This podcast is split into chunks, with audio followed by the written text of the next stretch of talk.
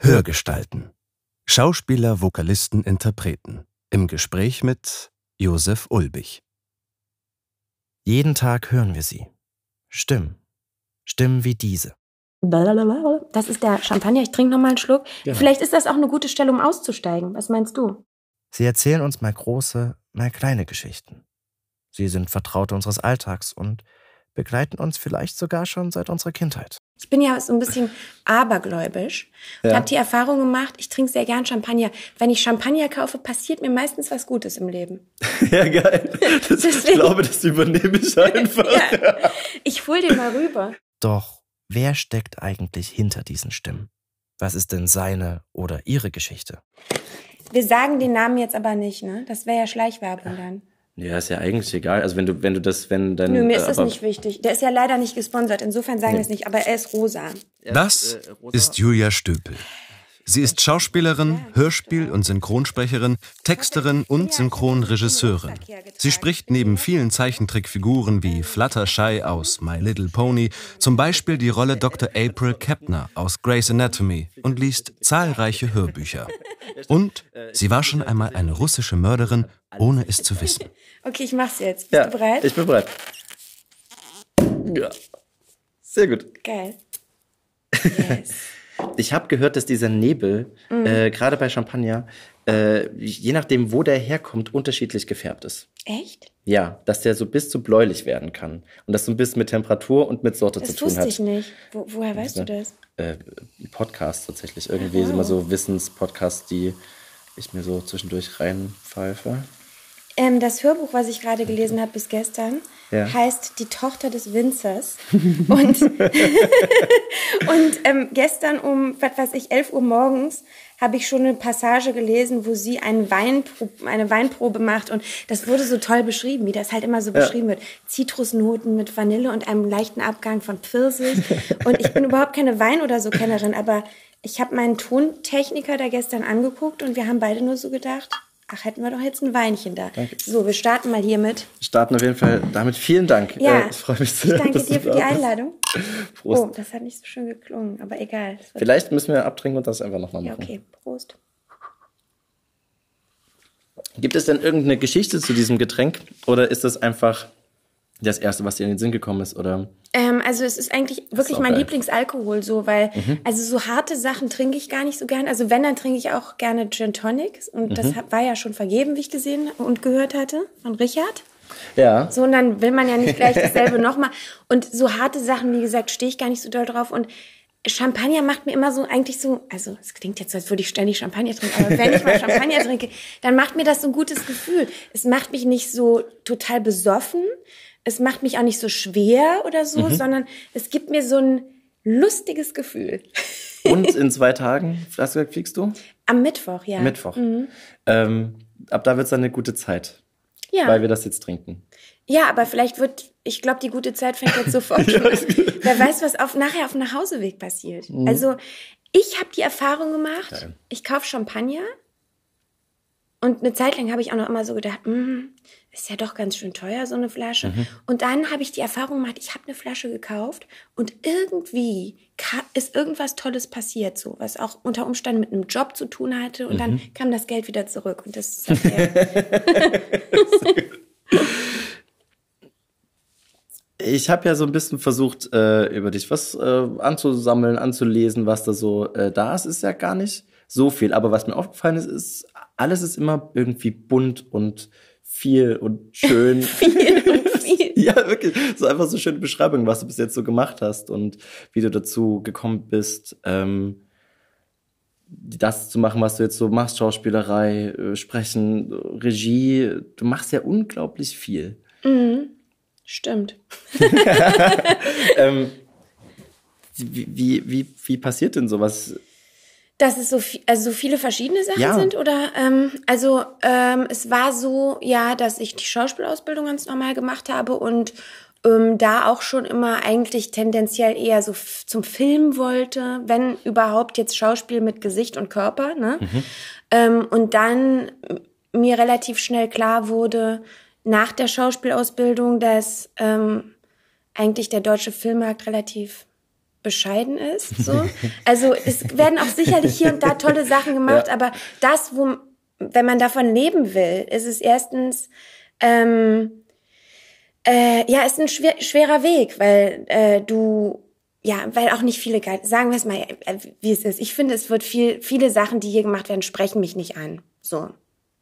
Punkt. Ja. Vom Stoff her und vom, von der Ausführung her und so. Und dann war ich so kurz ein bisschen desillusioniert, weil während der Ausbildung ist man da ja so absorbiert mhm. in das Ganze und denkt sowieso, es ist alles total geil, was irgendwie dann kommt danach. Und ich weiß auch nicht, habe ich zumindest gedacht. äh, ja, und dann, äh, dann äh, habe ich hier und da auch was gedreht, ne? Aber habe gemerkt, so, pff, also so sehr, wie man sich dafür wirklich den Arsch aufreißen mhm. muss. Und was dann letztendlich dabei rauskommt, das war es mir irgendwie nicht wert. Das hat mich, äh, hat sich zumindest nicht so angefühlt, als würde mich das längerfristig so anfüllen mit einem guten Gefühl. Und ähm, Synchron zum Beispiel hat mich schon immer interessiert. Ich hatte einen Freund damals, der auch sehr, sehr viel Synchron gemacht hat und hat mich dann mal mitgenommen und so mhm. passierte das dann, dass ich dann meinen ersten Synchronjob hatte und dann hatte ich mal hier einen ich, hatte ich mal hier einen kleinen Job und da einen kleinen ja. Job, so die ersten sechs Monate, so drei Jobs im Monat und dann mhm. auf einmal piu, ging es voll ab. Dann hatte ich voll viel zu tun. Und den Wunsch hast du mit sieben schon gehabt, wahrscheinlich gab, durch die Sendung mit der Maus? Ja, genau. Das, also das ist wirklich so. Aber das hatte ich verdrängt. Das ist mir dann aber wieder eingefallen. Ähm, aber ich bin froh, dass es nicht so früh passiert ist, ehrlich gesagt. Mhm. Also weil ich habe ja jetzt auch viel zu tun mit Kindern, die schon sprechen oder mhm. Kollegen, die schon gesprochen haben, als sie Kinder waren. Und ich sage überhaupt nicht, dass das jetzt schlimm ist oder so, mhm. aber ich glaube, für mich wäre das nicht gut gewesen. Und die Erfahrung in anderen, in andere Bereiche mal reinzuschnuppern, also so unter uns gesagt, ich habe bei einigen Kollegen, die halt schon seit Kindesbeinen an Synchron sprechen und das immer gemacht haben, das Gefühl, die haben gar nicht mitbekommen, es gibt doch noch andere Berufe. Also, weißt du? ja, ja, verstehe ich. Und ähm, für mich wäre das, glaube ich, nichts gewesen, so als Kind schon. Ich war auch super schüchtern. Aber ich weiß, ich habe diese Folge gesehen von der Sendung mit der Maus und da wurden halt, wurden so Kinder im Synchronstudio begleitet. Oder vielleicht, mhm. ich weiß nicht genau, ob Synchron oder Hörspiel, ich glaube aber, es war Synchron. Und ich fand das total toll. Ja, aber ich komme ja vom Arsch der Welt äh, und da gab's sowas nicht. Wo kommst du denn her? Aus der Nähe von Aachen. so schön mit aus der Nähe von. Ja, das, das, wenn du jetzt weiterfragen würdest, würde ich dann noch mal eine Stadt sagen, die in der Nähe ist und dann noch mal eine Stadt und dann das kleine Dorf, okay. wo ich herkomme. Aber um auf deine Frage zurückzukommen, warum so viel und so, dann habe ich erstmal ganz lange synchron gemacht mhm. und das war total toll. Also man fängt dann ja so mit Ensemble an, ne? Mhm. Und ähm, dann hat man irgendwann das Glück, dass man vielleicht entdeckt wird von einem Regisseur. Bei Ensemble, das bedeutet, dass es sind einfach viele da und man macht die Hintergrund ja, Hintergrund. Mengen oder. Genau, Hintergrundmengen oder, also das heißt in einem Film, wenn wir jetzt irgendwie im Restaurant sitzen würden und rundherum würden an anderen Tischen Leute reden, würde man das mitbedienen oder was weiß ich, in einem Kriegsfilm irgendwie Rumgeschrei im Hintergrund. ähm, aber äh, unter Ensemble fallen auch kleine Rollen bis zu zehn Takes. Das heißt, äh, man bestellt jetzt nicht bei einem Film oder bei einer Serie, bei einer sieben Take Kellnerin, die an den Tisch kommt und sagt, wollen Sie noch ein Glas Champagner? Mhm. Ähm, bestellt man jetzt nicht unbedingt eine Sprecherin, ähm, sondern man lässt das vom Ensemble mitmachen. Mhm. Und da muss man dann eventuell Glück haben, dass ein Regisseur sagt, oh, das hat ja aber cool gemacht, diese sieben mhm. Takes die probiere ich mal auf eine etwas größere Rolle aus oder so. Und so war das halt auch bei mir. Und dann habe ich das sehr lang gemacht mit dem Synchron und fand das auch total toll. Und finde es auch immer noch toll, aber irgendwie ab einem gewissen Punkt für mich persönlich ähm, wollte ich dann auch noch mal eine andere Herausforderung. Und ähm, dann habe ich immer so gedacht, hm, dann war ich schon ein paar sieben Jahre oder so dabei und sah auch andere Kollegen Regie machen. Mhm und dachte, hm, vielleicht, ja, wir müssen trinken, wir haben diese ganze Flasche. Vergiss es nicht. Das ist das Gute, ich habe eh mehr Zeit zu Bleib trinken. Bleib hydriert. Ja, stimmt, ich schenke dir gleich mal ab. Ja, und dann kam das mit der Regie. Habe ich mal so zaghaft nachgefragt bei einer Firma, wo ich viel arbeite, ob die sich das vorstellen könnten. Mhm. Und ähm, dann meinten die so, ja, und die haben es dann mit mir ausprobiert, bei was ganz Kleinem. Mhm. Also ähm, bei einer Disney das waren Shorts. Also Disney macht es ganz oft, bevor sie eine Serie wirklich komplett in Produktion geben, mhm. machen die zehn ungefähr zehn Shorts. Die sind so anderthalb Minuten lang, wo schon mal so die Essenz der Serie drin ist. Okay. Dann wird das gemacht und wird, ähm, wird verschiedenen Test äh, publik K. ja? Würde ich jetzt. Ja, ich weiß es nicht. Publika. Publik. Publiken? Ich sagen, Publikums? Pu Pu Publikata? Publiki. Ja, du hattest Latein. Nee, ich hatte das. Nee? Nee, ich hatte Tschechisch. das ist anders bekloppt. äh, ich würde auf Publika wetten. Wetten? Ein Euro. Okay, ich sag, okay, wir wetten Ja, wir um wetten. einen Euro. Du sagst Publika und ich sag Publi, Da bin ich dabei. was sag ich denn? Publi, Warum so? Publikum? Ich öffne jetzt den Duden. Ne? Duden ist ja Ein unser, Publikum. unser Freund. Ja, ich sag Publikums. Okay. Duden. Punkt. Ich liebe. Die Hast du die App auch? Die Duden-App? Ähm, nee, ich, hab- ich gehe einfach ganz normal auf die Internetseite. Ich schenk dir gleich mal nach, während Danke du guckst. sehr. Publikum. So. Es ist auf jeden Fall schon mal Substantiv Neutrum. Nur, dass wir das mal Bescheid wissen. Dim, dim, Scroll, dim. scroll, scroll. Die Publika. Wow. High five. Warte. Bam. Ich hab, Ich schulde dir einen Euro. Soll ich den gleich holen? Den gebe ich dir. machen wir dann. Okay. Ähm, okay, es werden Testpublika einbestellt Mhm. und die, ähm, Ja. ähm, und die entscheiden dann, äh, beziehungsweise das wird dann auch gesendet bei Disney, äh, wurde, auf dem Disney Channel wurde das Ja. dann gesendet. Und das hat mir so einen Spaß gemacht. Ich fand's so geil, weil die, ich konnte den ganzen Prozess irgendwie betreuen. Ich habe die Bücher nicht selber geschrieben, aber ich konnte mir quasi mehr oder weniger jemanden aussuchen, also jemanden, den ich auch sehr schätze, der auch so Humor hat und ähm, nicht so eins zu eins übersetzt, was ja leider viel passiert, finde ich mittlerweile. Ähm, und dann habe ich wirklich einfach kompa- komplett entschieden, wer welche Rollen sprechen soll, weil bei diesen ähm, bei diesen Shorts gibt's keine großen Castings oder so. Und dann haben wir das aufgenommen. Und das war so cool. Und dann wurde da äh, anderthalb äh, Jahre später eine richtige Serie draus. und die durftest du dann auch Die weitermachen? habe ich dann weitergemacht und die habe ich sogar getextet. Cool, das heißt, du bekommst die Originaltexte und übersetzt oder wie läuft das? Mhm. Also es gibt zwei verschiedene Varianten. Es gibt einmal die Möglichkeit, so wie die meisten synchronen ähm, Dialogbuchautoren arbeiten, die machen es mit einer Rohübersetzung. Also Ja. du kriegst von einem Übersetzer eine Rohübersetzung, die ist oft sehr roh. Also die ist wirklich fast ein bisschen so wie durch einen Google Translator Ah, einmal gejagt. Ähm, deswegen hatte ich mich dafür entschieden, es ohne zu machen. Das heißt auch zu übersetzen. ähm, ja. Ähm, das heißt, ich habe übersetzt und dann übersetzt du halt nicht nur, du musst es auch noch li- lippensynchron natürlich machen Ja. und die Witze transportieren, weil diese Serie war, war nur so voll von wirklich, ach, ich kann nur, also Future Worm heißt das übrigens, falls Okay. du dir das mal angucken möchtest oder irgendjemand unserer Zuhörer.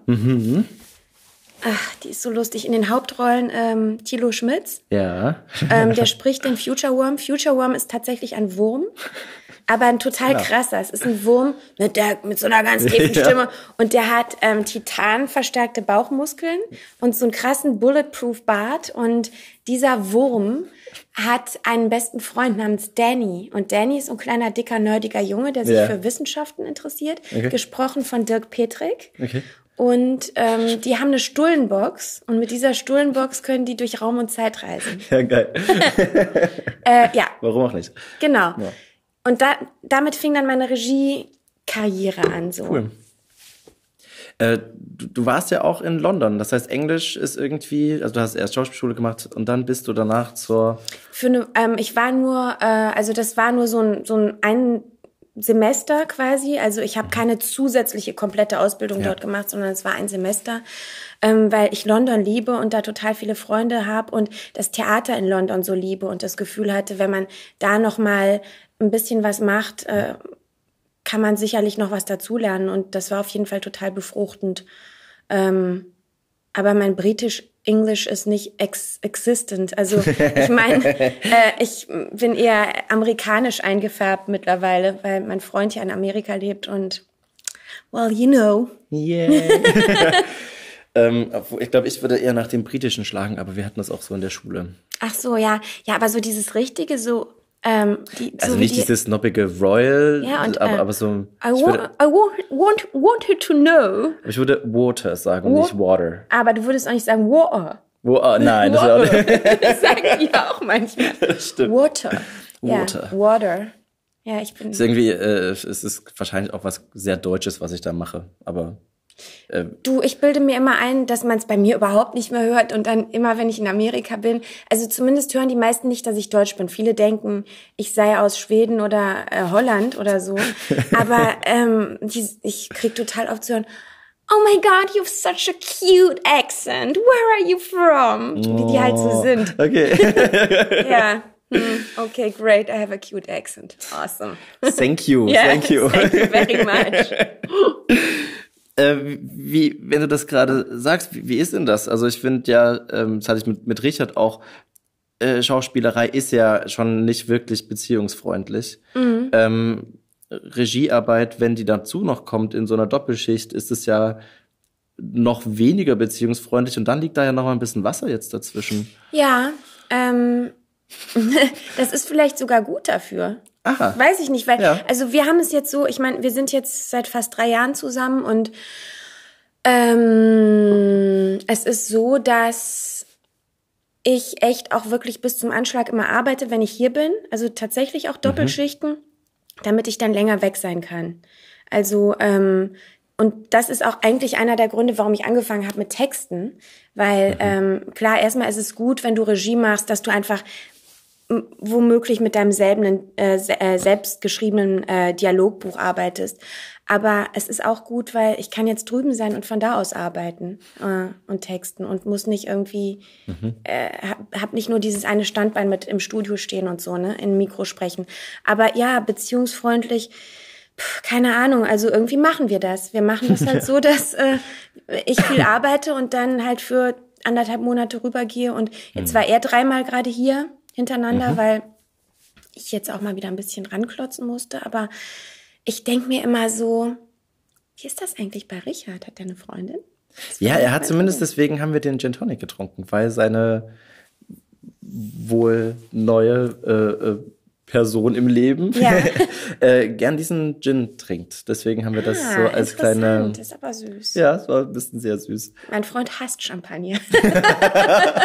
Was ist das für ein Freund? ähm, ja, nee, also ich glaube immer so, jetzt, wenn wir von Beziehungen sprechen, dass es überhaupt nicht, es, gibt überhaupt keinen, also es gibt da, glaube ich, für die einen funktioniert so, für die anderen funktioniert so. Manche müssen 24-7 irgendwie zusammen sein. Wenn ich in Amerika bin oder David hier ist, dann sind wir auch 24-7 zusammen und das ist Ja. super. Ähm, mir hat zum Beispiel eine Kollegin neulich gesagt, ich sag den Namen jetzt nicht, aber ich fand das auch total merkwürdig. Ich kenne die jetzt schon viele Jahre, aber wir sind, kennen, wir sind jetzt nicht so dicke oder so. Da begegnete ich auf dem Gang und die sagte zu mir, sag mal, bist du noch mit diesem Amerikaner zusammen? Und ich so, äh, ja, wieso? Und sie so, was stimmt denn bei dir nicht? Und dann sage ich so, Entschuldige, was? Und sie so, ja, hast du irgendeine Störung oder was? Warum suchst du dir denn einen Typ in Amerika? So, aber wirklich. Und, das, und ich dachte erst, das ist ja ernst Witz. gemeint. Das, ja, das war kein Witz.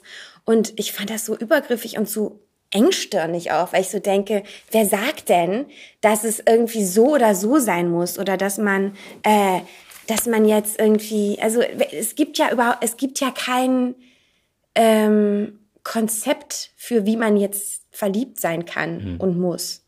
Nein, nein, ich habe das ja auch mit meinem Freund so ein bisschen durch, eine, eine Fernbeziehung. Ja? Ja, ähm, wir haben vorher in, in Potsdam das gleiche studiert, waren da also relativ eng beieinander. Und dann hat er eine, äh, eine Zusage bekommen für ein Studium, was zwei Jahre im Ausland war. Und zwar im europäischen, aber dann auch in vier verschiedenen Städten. Und ähm, ich habe halt hier schon gearbeitet so ein bisschen und auch studiert und musste irgendwie, also wir haben uns da nur feste Regeln eher, also das waren nur drei Stück tatsächlich. Dieses, wir sehen uns einmal im Monat, wir sagen uns Guten Morgen und, schrei also, und schreiben uns Ja. Guten Abend, Gute Nacht, sowas. Das war das Einzige, wo man sich so ein bisschen, wo ich mich langhangeln wollte. Wir haben relativ wenig telefoniert auch, wir haben eher mal ein bisschen geschrieben. Und die Lichtblicke waren dann eben genau dieses, man fährt halt das Wochenende hin, man Ja. sieht sich dann da und hat diese Zeit zusammen. Fand es auch eine ganz gute Zeit, bin jetzt aber auch froh. Also ich, ich glaube, mir hat es geholfen, diese Perspektive zu haben. Ja. Danach wird er wahrscheinlich erstmal wieder zurückkommen. Äh, das war gar nicht klar, dass er dann auch hier nach Berlin kommt, aber ähm, das ist schon gut, dass es Und jetzt wie so lange ist. habt ihr das gemacht? Das war zwei Jahre. Und vorher zwischendurch Darauf schon mal- trinke ich, Ja, komm, ja. Prost. Aber drei Jahre. Oh, ich siehst Oh, du? ja. ich durfte das Glas nicht so voll machen. Das war das Problem. Pling. Oh, Ich habe gerade im Kopf gehabt, du trinkst es wahrscheinlich zu oft alleine, sonst würde man das wahrscheinlich schon eher wissen, dass man das nur so. wirklich, soll ich dir, jetzt verrate ich mal wirklich was, so unter vier Augen. ähm, ich habe mir dann irgendwann mal, weil so eine Flasche trinkt man dann ja nicht komplett alleine, also ich Nein, zumindest ja. nicht. Und dann ist es schade, wenn die, wenn der Rest irgendwie schlecht wird im Kühlschrank, weil am nächsten Tag ist es einfach nicht mehr so geil. Und es gibt in der Galerie Lafayette und vielleicht auch sonst in irgendwelchen Gastronomie-Bedarfsläden gibt es so relativ teure, aber sehr, sehr coole Verschlüsse. Die macht man drauf und die ziehen so den äh, Sauerstoff aus der Flasche raus. Ah, okay. Ähm, und dann machst du das da drauf und dann hält es noch eine Woche. Also du machst es nach, oder Tage und du machst es nach einer Woche auf und es ist noch genauso prickelig.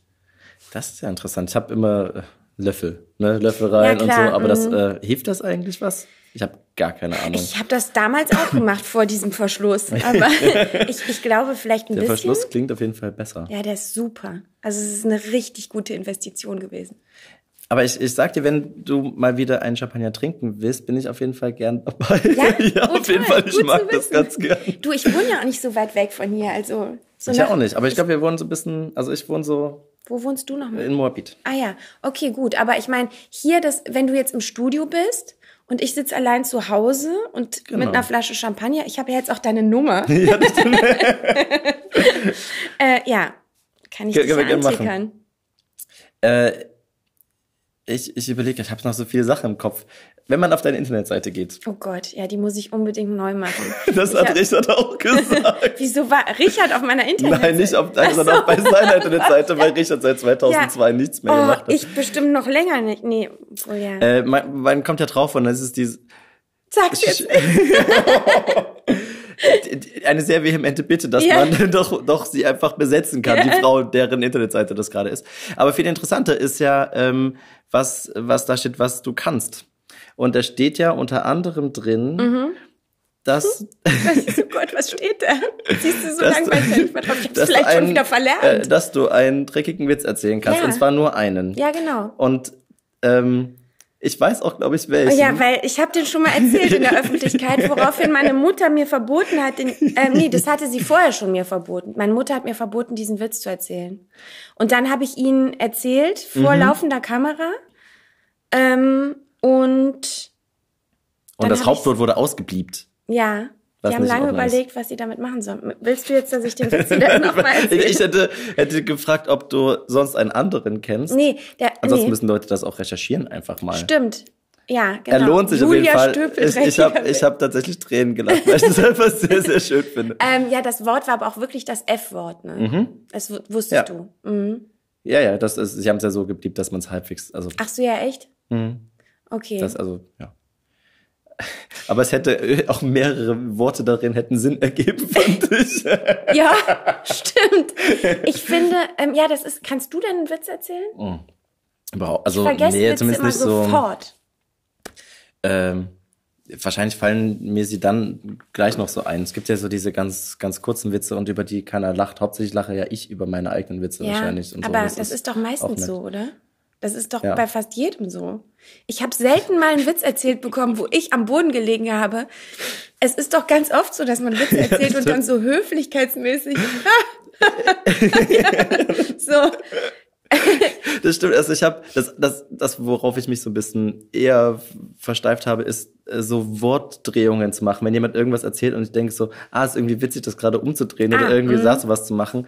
Und habe da sehr lang meinen Freundeskreis, glaube ich, dran gewöhnen müssen, dass, dass das witzig sein So muss. wie damals bei dem, was war denn das? Aber- ich glaube, so alt bist du noch gar nicht, aber dieses äh, Kentucky schreit ficken, kennst du das noch? Ich kenne das, aber tatsächlich nur durch, durch Durch nachträgliches. Erzählungen von alten Leuten, von alten Leuten wie mir. Als ob ich so jung, also ja. Aber interessant, was steht denn noch auf meiner Homepage? Ich musste, weil ich habe wirklich mit, mit einem Freund neulich Also. hier, mit Marco, ähm, der sagte auch neulich zu mir, also wir müssen jetzt deine Internetseite mal neu machen. Ich so, ja, stimmt, du hast völlig recht, aber bin ich wirklich so rot im Gesicht, wie es da aussieht? Ja, aber das macht der Champagner. Ist auch okay. Nee, also ich glaube eher, das ist die Kerze. Ach so. die äh, so ein rötliches Licht macht Ja, und dann noch hier so durch. Ja, okay, gut. Was soll's. Ähm, äh, da, da steht, äh, äh, dass du zahlreiche Mädchenberufswünsche hattest, wie Modedesignerin, Floristin. Das steht auf der Homepage. Ja. Oh ja, Floristin, ja, Floristin war tatsächlich mein absoluter Traumberuf. Ist es noch. Ich habe jetzt immer Ja. noch den Traum, ja, weil also zwischendurch denke ich ja immer so, hm, ich wandere dann doch mal nach Amerika aus zu meinem Freund, ne? Mhm. Das wird nie passieren, so wir, äh, ähm, also komplett zumindest. Also es wird Kann nie er Deutsch? Nee. Gut. Ach so. nee, wir sind, wir, wir sind Nein. uns da beide einig drüber, dass also ähm, es eigentlich keinen Gru Grund gibt, in der heutigen Zeit zu sagen, ich verschiffe jetzt alle meine Sachen in einen Ja. Container und ziehe nach Amerika. Also, Mhm. also gibt's zumindest für uns jetzt gerade nicht.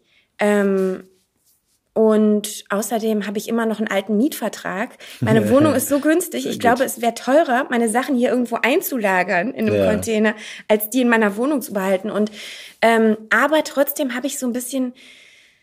Wahrscheinlich bin ich jetzt auch in so einem Alter, wo man davon träumt, noch mal was anderes zu machen. Und ich habe mal, als ich, ähm, ich glaube, da war ich elf, habe ich einen Malwettbewerb gewonnen. Und zwar sollte man da malen äh, sich in seinem Traumberuf. Und da habe ich mich halt eben gemalt in einem riesigen Blumenladen. Es war alles voller Blumen. Und das, dieser Traum ist irgendwie immer noch da. Und ähm, ich hatte so die Idee, dass man vielleicht, ähm, also mein Freund wohnt äh, in LA äh, und da sind ja diese Food Trucks so total ähm, in Mode. Also äh, das gibt's ja hier teilweise jetzt auch schon so ein bisschen, der Trend ist so ein bisschen rübergeschwappt, aber Ja. da ist es richtig teilweise auf einem Gourmet-Level, dass Ja. die mit ihren Food Trucks in äh, Gebiete fahren, wo halt, äh, keine Ahnung, jetzt Mittagspause ist und die ganzen Leute aus ihren Büros kommen, bla bla. Ich habe mir überlegt, dass es doch total cool wäre, statt einem Food Truck so einen Flower Truck zu machen. Wo Ja. man halt irgendwie einfach aufklappt und dann hat man da die ganzen Blumen und man kann von Ort zu Ort fahren, weil gerade in LA ist es ja so, ich weiß nicht, warst du schon mal in LA? Ich war noch niemals äh, aus, noch, ich war In einmal aus, und Hawaii. Nein, ich war, glaube ich, nur in Australien, was außerhalb Wow. von Europa war. Wow, das ist aber dann, hast du dir gleich mal das Ja, weiteste ich musste erst mal weit Ja. weg. Ja, das stimmt. Wenn ich schon fliege, dann Es steht aber auf der Liste für nächstes Jahr oder übernächstes Jahr. Amerika. Mhm. Äh, ja, dann äh, bist du natürlich herzlich willkommen, wenn ich da bin. Wir haben ein Gästezimmer. Ja, sehr gut. Ähm, ja, und also wenn du dann kommst, wirst du sehen, das war etwas, wo ich am Anfang ein bisschen mit gehadert habe. In LA ist es ja so, dass diese Stadt ist einfach riesig. Die ist so, so groß und ähm, also ohne Auto bist du komplett sowieso aufgeschmissen. Äh, klar gibt's, da gibt's auch Busse, aber mit Bussen fahren dort nur Kriminelle und Mexikaner, wie man mir gesagt hat. ähm, außerdem ist ständig Stau und man sitzt lieber in seinem eigenen Auto klimatisiert, als dass man in einem Bus sitzt und äh, im Stau. Bla bla bla. Lange Rede kurzer Sinn. Ähm, genau, schenk mir doch noch mal Ja, nach. genau. Äh, und deswegen ist es so, dass man in LA wissen muss, es ist nicht so wie hier in Berlin, wo du rumläufst und spazieren gehst und Dinge entdeckst und Ja. einfach sagst, oh, das ist aber ein nettes Café und ich laufe noch mal ein bisschen weiter und ach, guck mal hier und äh, das ist doch ein schöner Park und hier könnte ich mich doch mal niederlassen. Du fährst eigentlich rum und musst wissen, wo du hin willst. Okay. Und äh, mir ist aufgefallen, in LA gibt es fast keine schönen Blumenläden. Ich habe einen entdeckt. Ich weiß nicht, warum das so ist. Die Leute kaufen dort ihre Blumen alle im Supermarkt. Okay, ja. Also halt in so, ja, hier so teilweise wie bei äh, Netto oder so, Ja. wo du dann so Eimer hast und da sind dann so ein paar traurige Tulpen, Tulpen drin. Die Blumen sind da schon schöner, aber du hast es nicht so, dass das irgendwo schön dargeboten wird. Und deswegen habe ich gedacht, man könnte zwei Fliegen mit einer Klappe schlagen. Ja. Man könnte halt eben so einen Truck sich zulegen und dann äh, fährt man halt Gebiete an, weil die, weil man ja, wenn man jetzt einen Laden hätte, so Laufkundschaft gibt's halt eben dort nicht. Ja. Äh, man fährt Gebiete an und fliegt zwei, äh, fliegt zwei, fliegt zwei, äh, Fängt zwei- fängt, nee. Du willst zwei Fliegen mit einer Flagge. Schlagen. Flagge, genau. Oh. Es ist auf jeden Fall der Champagner. ähm, Ähm, ja, Schlagen. ja genau. Das ist, das, davon träume ich so ein bisschen. Das ist echt schön. Ja, und dann könnte man natürlich noch so ein bisschen den, diesen Deutschbonus, weil Deutsch finden, Deutsche finden die alle ganz toll. Ich meine, die machen zwar alle auch ihre Nazi-Witze so mal ein, zwei Mal, musst du dir das anhören. okay. ähm, so, und dann äh, finden die es aber irgendwie super. Und Deutschland, äh, bin ich auch immer ganz fasziniert, was Deutschland für einen wahnsinns tollen Ruf hat in Amerika. Also, wie oft ich auf die Merkel angesprochen werde, das glaubst du gar nicht, wie toll die ist und was die alles macht. Und ähm, so, äh, Gut, ich meine, gegen Trump ist natürlich ja, okay. jeder toll, aber ja. Äh, und dann ja, genau. Also um wieder auf den Flower Truck zu kommen, könnte man einen Flower Truck machen und dann könnte man so keine Ahnung, the German oder so, German Flowers, German Flower Bau, ja, geil. Ja. Das finde ich schön. Aber das mit den, dass, dass Deutschland irgendwie äh, anerkannt ist, ich habe das jetzt auch mit, äh, eigentlich mit Berlin stimmt das ja auch, wenn man in Deutschland Leute fragt, wie sie Berlin finden, mhm und man hat irgendwie nicht gerade die 20er-Generation, dann sagen ja die meisten so, hm, ja, mhm. Berlin ist halt so hm, und so ein bisschen dreckig und, äh, und, äh, und, hat gar ja. nicht so einen guten Ruf und kaum geht man außerhalb von Deutschland irgendwie und alle Oh my Berlin, God, you're yeah, from Berlin? Oh, awesome. Yeah, I always wanted to go there. Have you been to Berghain? Weißt du, wie äh, oft äh, ich das gesagt habe? oh Gott. und? Warst du schon mal im Bergheim? Ja, ähm, das ist jetzt aber auch schon eine Weile her. Also ich habe so ein bisschen, meine ersten Jahre in Berlin waren so richtig Hardcore-Partymäßig. Mhm. Und da steht, glaube ich, auch irgendwo. Ehrlich? Ja, dass du eine kleine Partymaus am Anfang warst. In ja, Berlin. aber wirklich nur am Anfang. Also ich habe wirklich so richtig mein Pulver verschossen, so in den ersten zwei, drei Jahren und äh, habe dann komplett meinen Bedarf abgedeckt. Und also Jetzt gibt's keine Clubs mehr, also oder so, oder ab und zu mal? Ich, also hier in Berlin war ich, glaube ich, das letzte Mal weg. 1900, nein, aber so zwei, also das ist schon lange her. Du kannst mich gern mal irgendwohin mitnehmen, wenn du weißt, wo Fall. man so hingeht. Äh, ich weiß na, das nicht. Also ich gehe zumindest gern ins Sisyphos. Ah, okay, ja, da hat mir neulich, glaube ich, auch mal die Nana Spier ja. von erzählt. Apropos Nana Spier. Mhm. Was ist denn Schnatter und Wort? Schnatter und Wort. Warst du nie mal bei Schnatter und Wort? Nee. Hm. Wir haben es jetzt lange nicht gemacht. Ob, und das ist eigentlich schade, weil es extrem gut ankam. Und zwar haben wir, also Nana ist meine beste Freundin ähm, und wir hatten irgendwann mal das Gefühl, wir würden gerne mal was kreativ so zusammen machen, mhm. außerhalb des Synchronstudios. Und mhm. hatten die Idee, dass wir halt so eine Lesereihe ähm, ähm, starten, und zwar unter dem Aspekt, also es gibt doch, weißt du, du weißt doch, es gibt tausende Schauspieler, die sich auf irgendwelche ja. Bühnen setzen und aus irgendwelchen Büchern lesen. Mhm. So. Und dann sitzen sie da so ganz demütig und in ihren zerfetzten Jeans, so wie ich jetzt, und halt im Berlin-Look. Und wir haben so gedacht, nee, wir wollen das so ein bisschen optisch auch fürs Auge ein bisschen mhm. schön äh, aufziehen. Und ähm, haben uns überlegt, so damals, so in den 40ern, 50ern, da hat man, hatten Geschichten, sich Geschichten zu erzählen, hatte noch eine andere Bedeutung. Oder sich vors Radio zu setzen und sich eine Geschichte aus dem Radio anzuhören oder, oder sich gegenseitig was vorzulesen. Dementsprechend haben wir gedacht, okay, cool, mhm. jetzt, wir, wir machen das so alles so ein bisschen in dem Look, so 40er, 50er Jahre. Und so kam die Idee. Und dann haben wir überlegt, Schnatter und Wort, wir wollten halt irgendwie was, was uns beschreibt, ja. So, also was einmal dieses ähm, nüchterne, wir haben die Worte, die uns ja. gegeben sind, ähm, was, was wir vorlesen, und Schnatter, naja, muss ich jetzt nicht erklären. ähm, ja, und, und so kam halt diese Idee dann. Und wir haben am Anfang überhaupt gar nichts erwartet. Wir haben erstmal einen Raum gesucht und haben es damals über Johanna ähm, mhm. in, bei Rosi, ich bin im Park gemacht. Ja. Ähm, die hat ja leider mittlerweile Das ist jetzt leider zu. Ja. Und das war die perfekte Location, weil das halt so ähm, da, da in diesen Räumlichkeiten, also für die Zuhörer, die nicht wissen, was das ist, Rosi, ich bin im Park, ist ein Café, ähm, war ein Café in Neukölln. Genau. Ähm, und der Name kam daher, dass die Hanna, der das Café gehörte, ein, ähm, als sie alles aufgeräumt und sauber gemacht hat, glaube ich, hat sie äh, auch im Zuge dessen die äh, äh, diese Jalousien, Rolllädenkästen mhm. irgendwie sauber gemacht. Und da fand sie diesen Zettel, einen uralten Zettel, wo halt drauf äh, äh, geschrieben stand, Rosi, ich bin im Park. Mhm. Das ja. ist so schön. So schön. Und ich finde, dieses, diese, diese Zeit, die schwebte so ein bisschen in diesen Räumen noch. Also auch hinten durch gab es einen so einen Raum, wo sie Stühle gelagert hatte. Der war gar nicht so zugänglich für die mhm. Öffentlichkeit. Aber da haben wir immer die Stühle für die Lesungen rausgeholt, mhm. wenn wir mehr Stühle brauchten. Und in diesem Raum hat's garantiert gespukt. Jedes Mal, wenn ich da rein bin, hat's mich so krass überzogen von Gänsehaut. Naja, und da haben wir dann gestartet mit Schnatter äh, und Wort. Mhm. Und wir haben dann immer... Ähm, äh, ein Event gemacht, zum Beispiel äh, Schnatter und Wort ähm, und die Liebe zum Beispiel. Mhm. Oder äh, Schnatter und Wort haben eine Gänsehaut. Also das waren dann Horror- und mhm. Gruselgeschichten. Mhm.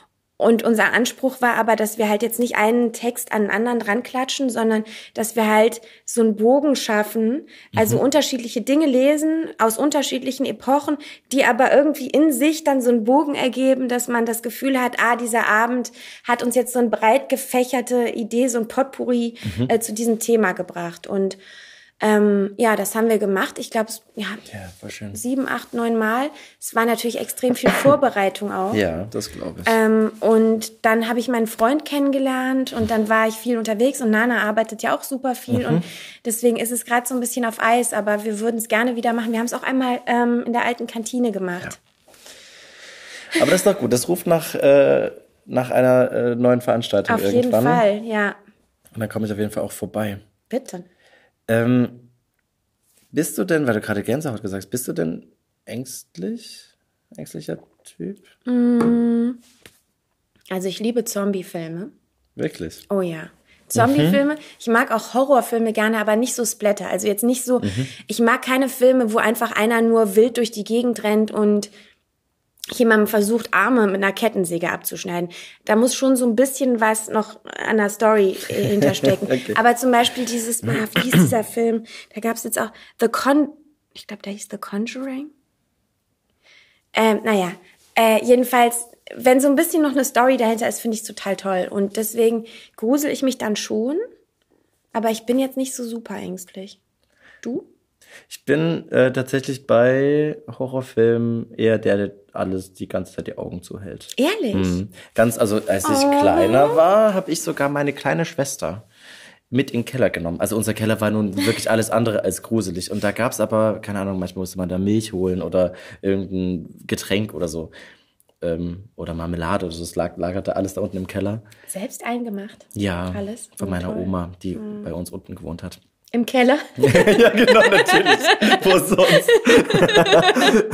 und dann habe ich sie immer mit runtergenommen. Und ich, äh, mittlerweile geht das. Also ich bin gar nicht so schlimm ängstlich. Immer wenn es jemand gibt, der noch ängstlicher ist als mhm. ich, dann mhm. ist es sowieso vorbei. Also auch im, wenn ich Höhen, ich habe Höhenangst.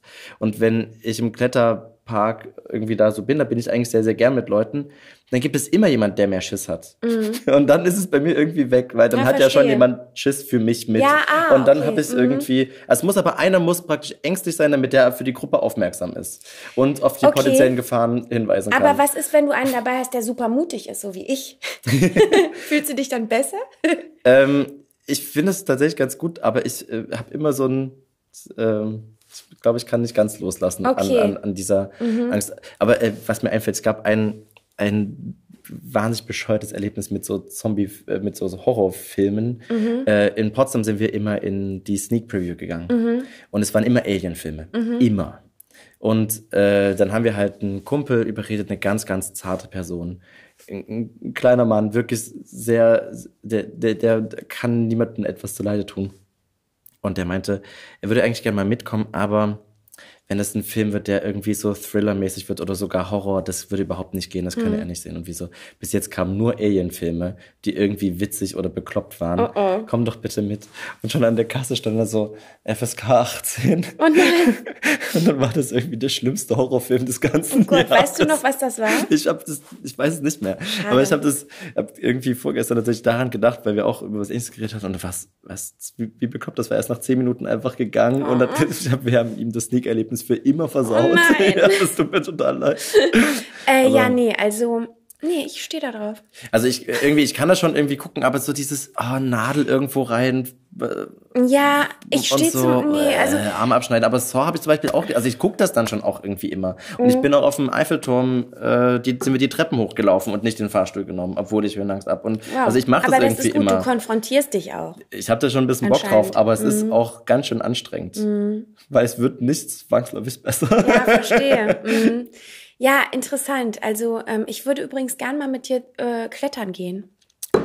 Sehr gern. Äh, gibt es nicht hier...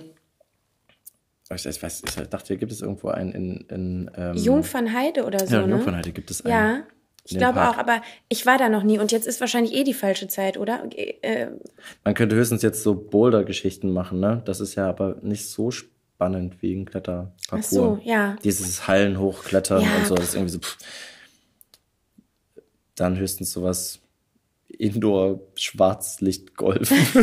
so. Minigolf, ja geil. Minigolf. Ja, das finde ich eigentlich ganz cool wiederum. Minigolf finde ich auch ganz gut. Was äh, ich hasse, ist Karaoke. Findest du nicht gut? Ich, im Zuge ich hätte dieser jetzt voll gedacht, Sachen, dass du das. Ich werde auch immer eingeladen, irgendwie werde ich immer wieder auf Facebook in so eine Gruppe reingesteckt. Ich trete immer aus dieser Gruppe wieder aus. Und zwar Synchron-Karaoke heißt diese Gruppe. Okay. Die hat, also ich hoffe, der Kollege, der die gegründet hat, hallo, ich finde es toll, dass du die Gruppe gegründet hast. Ich, ich, toll, will, möchte, ich möchte einfach nicht mehr in diese Gruppe eingeladen werden. Ich mag euch alle total gern, aber ich möchte, ich hasse Karaoke. Und schon gar nicht mit Kollegen. Ah, das kann schon irgendwie ganz lustig also sein. Aber ich Kollegen ja. oder Schauspieler, weißt du, die wollen sich dann ja natürlich auch noch gegenseitig immer beweisen, wie toll sie singen mhm. können und so. Aber ganz im Ernst, das ist doch äh, wirklich spannend, wie, wie, wie können da eigentlich Freundschaften entstehen?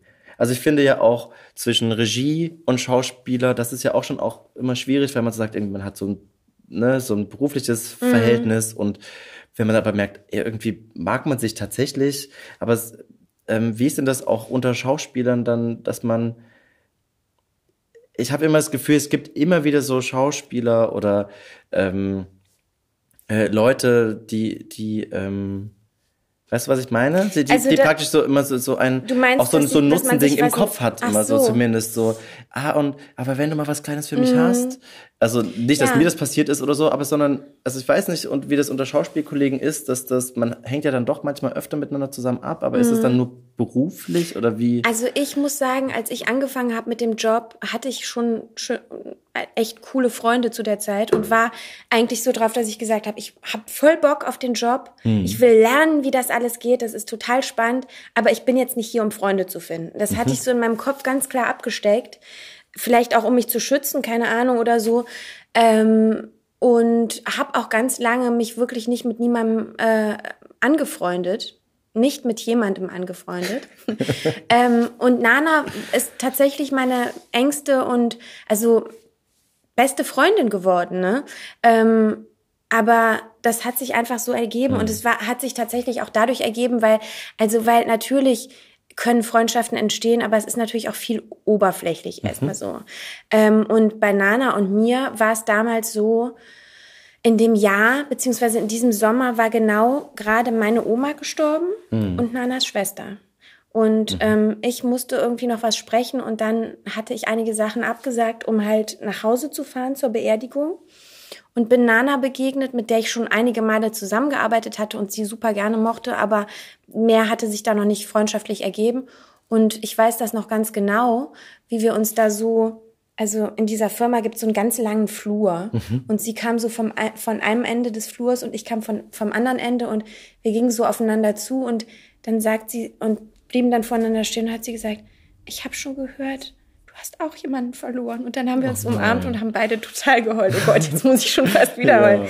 Ja. ja, und dann, äh, und so fing das eigentlich an, dass wir uns angefreundet haben. Mhm. Und ähm, ansonsten, äh, was du gerade angesprochen hast, also so unabhängig davon jetzt, weil das ist ja ähm, was ganz anderes, ich mache jetzt noch nicht so lange Regie, aber mir ist das tatsächlich schon einige Male passiert, dass ich so E-Mails kriege von so Sprechern, mhm. die sich dann so anbiedern und so. Und hallo, hier sind meine neuen Stimmproben oder so Leute, die mich vorher nie gegrüßt haben, ne? auf einmal hm. total nett sind. Ich hasse sowas. Entweder man ist nett zu allen, ich versuche immer zu allen freundlich zu sein und eine gute Stimmung ja. im Studio zu machen und fürs Team auch ja. so ein Gefühl zu geben, wir sind ein Team und so. Aber so Leute, die mich mit dem Arsch nicht angucken und dann auf einmal nett sind, ne? Brauchen das, gar nicht mehr ankommen. ja. Aber was du gerade sagst, ist auch ähm, spannend, weil, weil Regiearbeit ja viele Leute irgendwie verstehen als, ja, dann ne, sitzt man da, sagt den Leuten, wie sie es machen sollen und dann geht man nach Hause. Aber es ist mhm. ja doch dieses, ich finde das sehr beeindruckend, dass du praktisch dies, die, also ich finde Sprecherjob schon wahnsinnig anstrengend, weil man ja von Termin zu Termin, gerade mhm. in dieser Synchronbranche, die für mich so sehr wie so eine Fabrik Fließbandarbeit ja so, ja. so wirkt. Ja. Und Regiearbeit ist eben genau das, was du meintest, ja irgendwie noch, das Team braucht eine gute Stimmung, alle brauchen irgendwie, man ist immer Fulltime da, mhm. man hat mhm. irgendwie nie eine Pause, weil ja.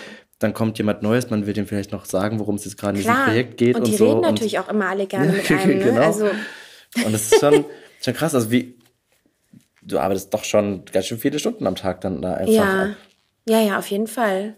Wie bereitest du dich denn da so vor auf ähm, diese, zum Beispiel auf das Sprechen? Mhm. Hast du, machst du eigentlich mehr Hörbücher oder mehr Synchron? Weißt du das? Ähm, also ich habe, äh, mittlerweile ist es so, würde ich sagen, also ursprünglich war es fast nur Synchron, dann äh, äh, äh kamen die Hörbücher und äh, dann war es, würde ich mal sagen, ähm, 70 Prozent Synchron und 30 Prozent Hörbücher für mhm. die längste Zeit.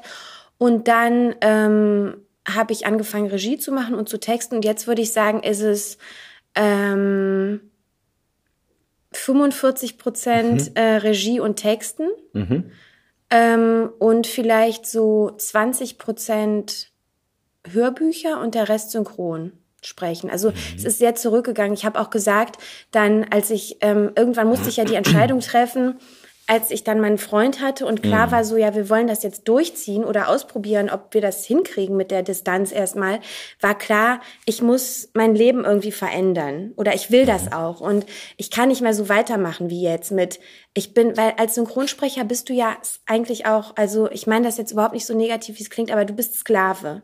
Du bist Sklave der Branche, du hast einen Disponenten oder machst deine Termine selber und du erfährst ja auch meistens erst am Tag vor, bevor du arbeitest, um 17 Uhr, wie dein nächster Tag aussieht. Das heißt, bis 17 Uhr weißt du meistens gar nicht, ähm, dass du morgens von 9 bis 12 zu Firma äh, Tralala musst ja. und von 1 bis äh, 4 zu Firma bla bla bla und so und dann am Schluss nochmal eine Nachtschicht hast. Und ähm, so geht das Tag für Tag für Tag. Und ähm, ja, das war klar, dass das nicht mehr so weitergeht. Also habe ich dann schon mal irgendwann gesagt, Leute, bitte keine do neuen durchgehenden Rollen mehr. Ja. Und dann habe ich, äh, war ich natürlich auch länger weg und habe auch ein paar Rollen verloren, weil mhm. ähm, das ist auch nicht mehr so wie früher, dass Sachen ewig im Voraus geplant werden, sondern es gibt die, viele Firmen, die planen von heute auf übernächste Woche die kriegen ihr Material und dann muss es alles ganz schnell gehen und huch, die Serie und Netflix will es bis übermorgen und ja. wir müssen das jetzt machen. Und denen ist es auch egal, ob du umbesetzt wirst, äh, das hat ja. sich alles so verändert.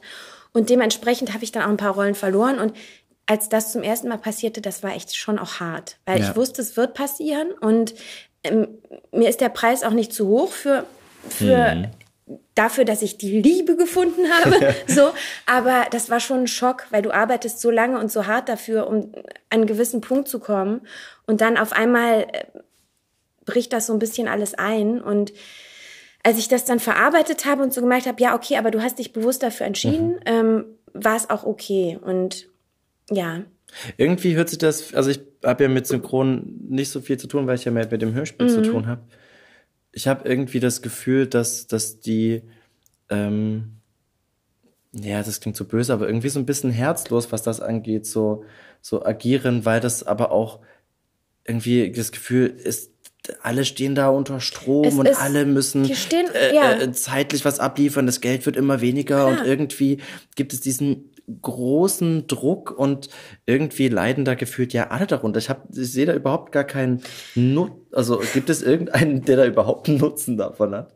Ja, das ist eine sehr gute Frage. Keine Ahnung. Also ich glaube schon, ich habe ja noch zu der Zeit, wo ich angefangen habe mit Synchron, so 2005, 2006, habe ich noch so quasi diese Endzüge davon mitbekommen, wie es eigentlich noch anders war. Dass man auch noch mit anderen zusammen im Studio gestanden hat. Wenn du, als ich damals angefangen habe bei Grey's Anatomy, stand ich mit einem Kollegen im Studio. Und mhm. dann war ich zwar ein bisschen länger da, weil du natürlich nicht so viele Takes schaffst, weil du mal drei Takes hast und dann hat der andere drei Takes und dann habt ihr mal drei Takes zusammen und dann musst du dich noch mal kurz hinsetzen und warten. Ähm, und das habe ich, glaube ich, noch zwei Jahre erlebt. Und dann hörte das auf ich, ich kann mich nicht dran erinnern, weil ich das letzte. Mal mit jemandem zusammen im Synchronstudio gestanden ne, und gesprochen habe. Mhm. Und ähm, ja, ich finde das auch schade, aber es fängt ja auch schon in dem Moment an, also da ist ein Riesendruck da. Also weil äh, irgendeine neue Serie kommt auf den. Markt, dann ähm, versuchen sich die Firmen gegenseitig zu unterbieten mit den Preisen. Ähm, und dann muss das alles auch ganz schnell gehen. Also auch durch, ich meine, wir lieben alle Netflix und ja. die ganzen Streaming-Geschichten, die es da gibt und so. Aber das ist auch sch schwierig, weil ähm, das alles immer sehr schnell gehen und sein muss und ähm, oft auch an den falschen Enden gespart wird. Ich meinte das auch gar nicht so, so böse mit dem, dass das Herz fehlt, aber ich merke ja auch an mir, dass ich eher zu einer, äh, zu der Originalversion schalte, sofern mhm. ich diese Sprache spreche. Ja. Was dann nur noch Englisch ist. Also mhm. letztens auch einen französischen Film gesehen, das war ganz toll synchronisiert auch. Ja. Also das, das will gar nicht damit sagen, dass da nur schlechte Produkte rauskommen, mhm. aber man erlebt ja auch Leute, die äh, dann herkommen und ähm, eigentlich so gewöhnt sind, ich kriege jetzt den Text, keine Ahnung, was da drauf steht, ich mache das einfach und gehe dann zum nächsten Termin. Mhm. Und im Hörspiel ist es ja glaube ich, ein kleines bisschen anders auch, wo man nochmal Total anders. sich. Wie, wie sind denn da deine Erfahrungen zum, zum Hörspiel, Synchron, Hörbuch? Was ist, was ist denn da so anders oder was, was ist, ist das irgendwie? Ja, das ist alles komplett unterschiedlich. Und ich glaube, deswegen mag ich das auch so, dass ich alles machen mhm. kann. Mhm. Weil wenn ich jetzt nur synchron machen würde, was ich ja lange gemacht habe, synchron sprechen, ähm, das wäre auf Dauer nicht gut für meine Gesundheit. Also mhm. einfach auch, weil du wachst morgen. Ach, ich muss noch mal einen großen Schluck trinken. Ja. Mhm. Ich hatte Momente, wo ich morgens aufgewacht bin, so noch bevor der Wecker klingelte, so. Wo muss ich heute sein? Ja, okay. Äh, ah, okay, um neun Uhr da? Stimmt. Und dann musst du ja auch immer rumfahren. Also das ist ja auch anstrengend und stresst. Und ähm, ich ähm, ja, es, es sind Riesenunterschiede. Also klar, es ist so, wenn du einen Film machst, zum Beispiel einen Kinofilm, mhm. ist es nochmal was anderes, als wenn du jetzt eine Serie, wenn du Serien machst oder sowas.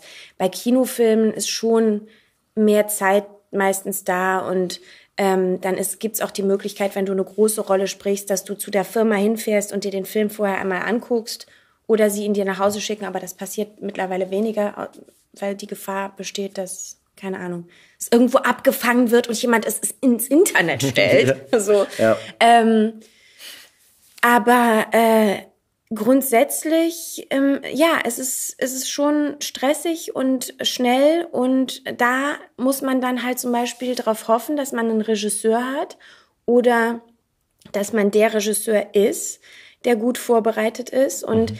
der sich mit dem Stoff auseinandergesetzt hat und der dann dem Sprecher, der ins Studio kommt und überhaupt nicht weiß, was er an diesem mhm. Tag spricht, genau erklärt, pass auf, wir machen hier das und das und vielleicht auch die Be Begeisterungsfähigkeit mitbringt, um das Produkt so zu verkaufen, dass der jeweilige Synchronschauspieler Bock drauf hat und sagt, du bist die und die Rolle, das und das passiert, ich erkläre dir das mal kurz und ähm, das ist dann halt eben deine Aufgabe. So äh, das da vielleicht ein bisschen abzufedern und ja. äh, demjenigen ein Gefühl dafür zu geben, was er da spielen muss und ähm, sich vielleicht auch sogar die Zeit zu nehmen, das versuche ich zumindest, ähm, wenn die Kollegen, die kommen, um zu sprechen, dafür offen sind, weil viele kommen ja auch und sagen, wenn du denen was erzählen willst über die Rolle, ah nee, jetzt belaste mich nicht mit einer Vorgesch also mit einer ja, belaste ja. mich nicht. Ich will da ganz unvoreingenommen genau. rangehen. Aber viele sind halt eben auch nicht so und sind dann dankbar, wenn du zum Beispiel sagst, komm, ich nehme jetzt die Zeit und zeig dir einmal kurz die ganze Szene. Weil normalerweise ja. ist es ja so, dass man einfach nur Take für Take vorgeht und nicht weiß. Ich hatte zum Beispiel mal eine Rolle, ich habe mal eine Rolle gesprochen bei CSI Miami ähm, da hat auch der Regisseur mir nicht großartig was erzählt. Und ja, du bist ein Model. Okay. Dann habe hm. ich halt angefangen, irgendwie diese Takes darunter zu rattern. Was ich nicht wusste, war, dass sich am Schluss rausstellt, ich bin die Mörderin. Ich bin außerdem auch noch Russin und lege am Schluss das komplette Geständnis in Russisch ab. was ich nicht kann. Ja. so, ähm, ja, das ist dann halt eben doof, weil es ist schon schön, wenn man solche Infos vorher Durchaus, hat, bevor ja. man anfängt. Gott. Aber äh, passiert es denn auch oft, dass du nach, nach Typ besetzt wird? Du hast ja eine sehr markante Stimme, aber wird es denn, ähm, es, wie, ich habe ja, das, du bist ja doch oft auf so, äh, na, das, was heißt oft, das ist auch Quatsch, aber irgendwie deine Stimme lädt dazu ein, dich zu besetzen auf, oh, teeny, Ja, girly klar. Mhm. mäßig und so. Gibt es denn Momente, wo, wo, wo man auch denkt eigentlich so, sag mal Leute, kriegt ihr eigentlich auch mit, dass ich was anderes kann oder so? Oder wie, Ähm, wie, wie ist das eigentlich? Also das passiert schon manchmal, aber das sind dann Leute, die sich dann was trauen. So, also so von wegen, nee, die dann wissen, dass ich das auch spielen kann, dass ich zum Beispiel irgendwie was härteres oder so spielen kann. Aber ich verstehe schon, dass die Stimme, das natürlich, dass das passen muss. Ich meine, ich äh, wurde auch schon mal auf eine ähm, fehlbesetzt auf eine fü- 45-jährige schwarze fette Lesbe. Und dann komme ich dahin und äh, gu und guckst so, weißt du, du guckst dir dann den Take an und da sind vier Leute in dem Take und da sehe ich so eine Blonde und eine Asiatin. Ich werde auch ganz oft auf die irgendwie auf naive Asiatinnen besetzt, keine Ahnung. äh, ich sehe eine Blonde, eine Asiatin, diese fette Schwarze und äh, keine Ahnung noch eine und denkst so, hä, welche bin ich denn jetzt? Naja, wahrscheinlich die Asiatin oder die Blonde. Und dann sagt die Regisseurin zu mir, also irgendwie ist hier was schiefgelaufen. Ich so, aha, ja, du sollst die Schwarze sprechen. Und, und die redete halt wirklich irgendwie so. Okay, okay. Keine Ahnung. Und dann sage ich so, ja, okay, dann gehe ich jetzt wieder, oder? Ja, nee, wir probieren das jetzt mal. Das war natürlich scheiße, weil dann musst du dich runterdrücken. Ich hab, bring das einfach nicht mit. Man, ich verstehe schon, also auch wenn ich jetzt noch drehen würde ähm, oder so äh, zu Castings gehen würde für Schauspieljobs, ist mir klar, dass ich da auch nicht auf die äh, keine Ahnung, was jetzt auf die, Die tiefe Kettenraucherin. Mit, ja, ja. also ähm, insofern verstehe ich das und es ist auch okay und ich mache ja auch ganz, ganz viel Zeichentrick. Äh, Das bietet meine Stimme ja auch an und ich finde das auch nicht schlimm. Also ich muss ganz ehrlich sagen, ich finde es toll. Es gibt viele Kolleginnen, die ähm, fette Kinofilme machen und die dafür leben, aber ich brauche das jetzt nicht unbedingt. Ich mache gerne Zeichentrick. Also ich mache gerne Sachen für Kinder und so und ich verstelle auch gerne meine Stimme und ähm, natürlich bin ich auch total froh, wenn ich mal äh, was krasseres spielen darf irgendwie. Wenn dann mal eine, ist, die auch eine hellere Stimme hat, aber vielleicht die Mörderin ist oder so oder irgendwas äh, härteres. Ähm, aber ja, ich, ich drehe keinen Strick daraus, dass ich jetzt auf Asiatinnen oder Blondinen okay. besetzt werde oder Teenies. Sprichst du Werbung? Ähm, ganz wenig. Also ähm, das hat sich nie irgendwie so ergeben. Ich habe hier und da mal eine Werbung gemacht, so keine Ahnung, vielleicht so ein, zwei Mal so im Jahr. Das lohnt sich dann natürlich finanziell auch. Mhm. Ich finde es teilweise ein bisschen schwierig, wie man sich da mit den Kunden rumschlagen muss. Ja, okay. Ähm, aber ich habe mich da auch nie so richtig reingekniet, das am Laufen zu halten. Aber das wäre prinzipiell, ist es eine Option für dich, weil das ist ja, es gibt ja Schauspieler, die lehnen das ja komplett ab Ja. und andere Leute sagen, das ist meine, ähm, das ist äh, meine Art, dass ich dann auch mal ein Studentenprojekt machen kann, um irgendwie an Geld zu kommen. Mhm. Also ich würde es grundsätzlich nicht ablehnen, aber ähm, ich, ich war ganz lange zum Beispiel, bin ich zu Castings gegangen, also Ganzkörper-Castings für Werbung. Ich bin da in so einer Agentur, die schicken mich und, hin und wieder jetzt mittlerweile nicht mehr, weil ich die letzten Male auch immer absagen musste, weil ich nicht hier war oder sonst was. Und da war ich bei vielen Werbecastings, wo ich dann irgendwelche Würstchen anpreisen musste und ein Würstchen aus dem Glas holen und das irgendwie essen und toll finden. Und ähm, da hatte ich so ähm, so Erfahrungen, die manche Leute, glaube ich, nur in der Meditation, in jahrelanger Meditation erlangen, wo du so aus deinem Körper raustrittst, weißt du? Ja. So außerkörperliche Erfahrungen, wo du aus deinem Körper raustrittst während des Castings und auf dich runterblickst und denkst, was zum Teufel machst du hier eigentlich? Warum? So. äh, äh, das ist, fühlt sich meistens nicht so richtig an. Und klar, es ist toll, was man da an Kohle kriegt, ne?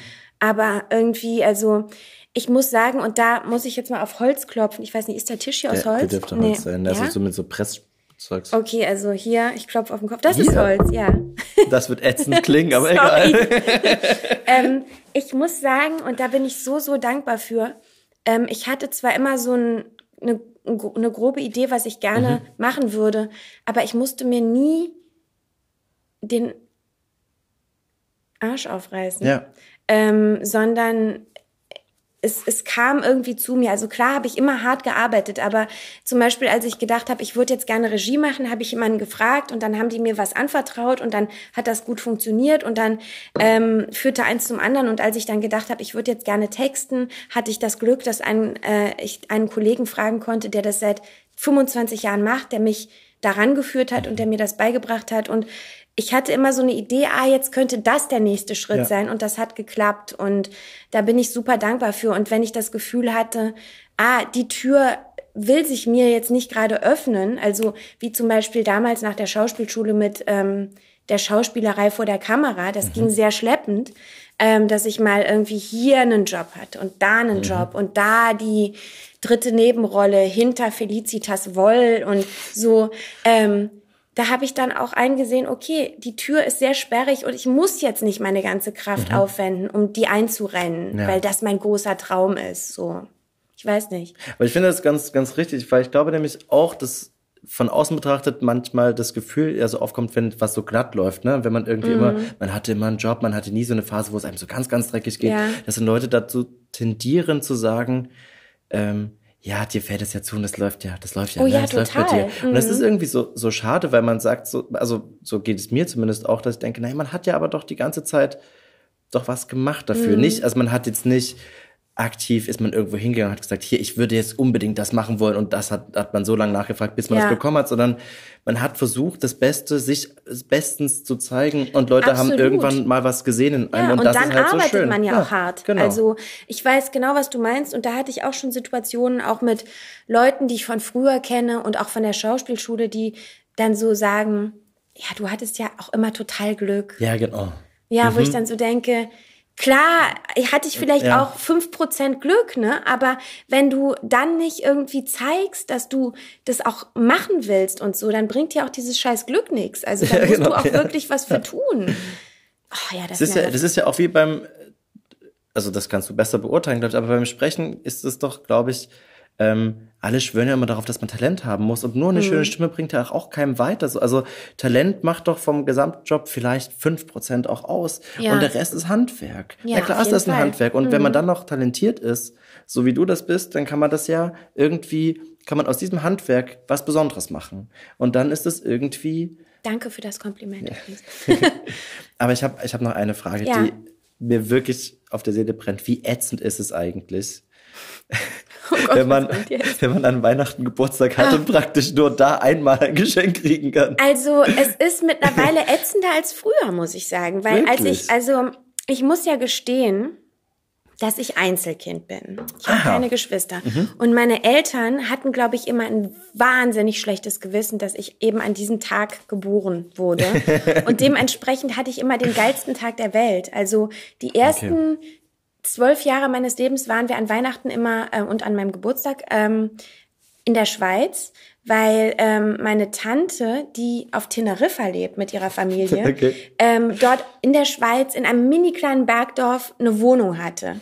Und so waren wir halt da, jedes Weihnachten haben die einmal oder ja im Jahr gesehen, diese ganze Familie war da zusammen und ich hatte den geilsten Tag ever, weil morgens bin ich aufgestanden und hatte Geburtstag und abends kam dann, also bei uns kam das Christkind, abends kam dann das Christkind. auch. Und ähm, ja, und so war das eigentlich immer super schön, bis ich dann älter wurde. Weil jetzt ist es natürlich schon kacke. Äh, man würde gerne mal reinfeiern oder mit den Ja, Freunden feiern. Alle sind da. bei ihrer Familie. Und ähm, mein Freund hatte mich letztes Jahr überredet, ich feiere eigentlich nie, weil Hm. selbst wenn man denkt, so ja, ich könnte ja im Januar nachfeiern, alle sind so übersättigt. Du hattest gerade Weihnachten, Silvester, Äh, irgendwie Familienfeste, noch eine Weihnachtsfeier mit der Firma oder wenn du Freiberufler bist, bist du vielleicht bei zwei verschiedenen Firmen oder so eingeladen. Und es ist Und dann einfach man die nur Wampe nervig. im Januar wegkriegen und dann sind Genau. irgendwie, ja.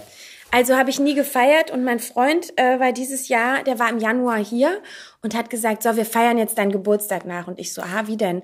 Und er so, keine Ahnung, aber ich will, dass du das machst. Und dann habe ich es gar nicht jetzt so fett gemacht, sondern habe so, ich glaube, so 18 Leute oder so ins Café eingeladen an einem Sonntag, Samstag oder Sonntag. Ins, kennst du das Café K? Nein.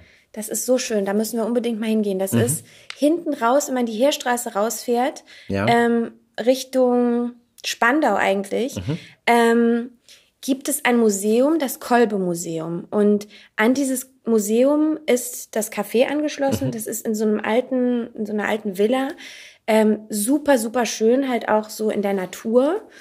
Und ähm, da habe ich dann halt eben so, ich glaube, so 18 oder so Leute eingeladen und wir haben an so einem langen Tisch gesessen und äh, Kuchen, beziehungsweise jeder durfte sich bestellen, was er wollte. Mhm. Manche haben halt auch nicht Kuchen gegessen, sondern andere Sachen. Wir haben Champagner getrunken. Ja, natürlich. natürlich. Und da habe ich so gedacht, cool, selbst wenn man es nur so macht und gar nicht jetzt so ein Gelage draus macht oder eine fette Party, aber eigentlich ist es schon ganz schön, wenn einem mal Freunde zum Geburtstag gratulieren und irgendwie man sich für diesen Anlass so trifft. Ja, wann hast du deinen Geburtstag? Am 7. April. Oh, das ist schön. Das ist wirklich ganz schön, weil auch meine Familie alles sehr kompakt im April gelagert hat. Ah. Bis auf meine Geschwister, die, die fallen da so ein bisschen raus, aber mein Vater hat am 1., ich habe am 7. Am meine, 1. April? Ja, natürlich. Mhm. Meine Mutter hat am 8., also genau einen Tag mhm. später. Ach, ich war schön. das Geburtstagsgeschenk für meine Mutter. Oh. Ich wurde wohl, so wurde mir das gesagt, also ich war ein Sonntagskind ein eingeleitet, ein falsches Sonntagskind. Mhm. Ähm, und dann wurde ich am nächsten Tag äh, von der Hebamme mit Kerze meiner Mutter geschenkt. Das heißt, sie musste mich eh nehmen, so oh. oder so, ja wirklich. und war dann so ein bisschen auch ihr Geburtstagsgeschenk. Und äh, meine Oma hatte am 15. und äh, so geht es irgendwie immer. Es gibt relativ kompakt, da habe ich jetzt auch nicht von meiner mhm. Tante, von meinem Onkel erzählt, die haben auch am 7. April. Wow. Also es, wirklich, es, es, es lagert sich da alles so. Ähm, aber es ist eine ganz gute Zeit. Ja. Also wenn man aber die Fastenzeit beachtet, ist es eine doofe Zeit. Ach so, stimmt. Weil, äh, also zumindest meine Familie ist katholisch. Mhm. War ähm, ich auch mal. Ja, ich auch. Und äh, da war es immer ganz schön, wenn Ostern vor vom April irgendwie wieder abgehandelt war, dann konnte man irgendwie ja. mehr haben.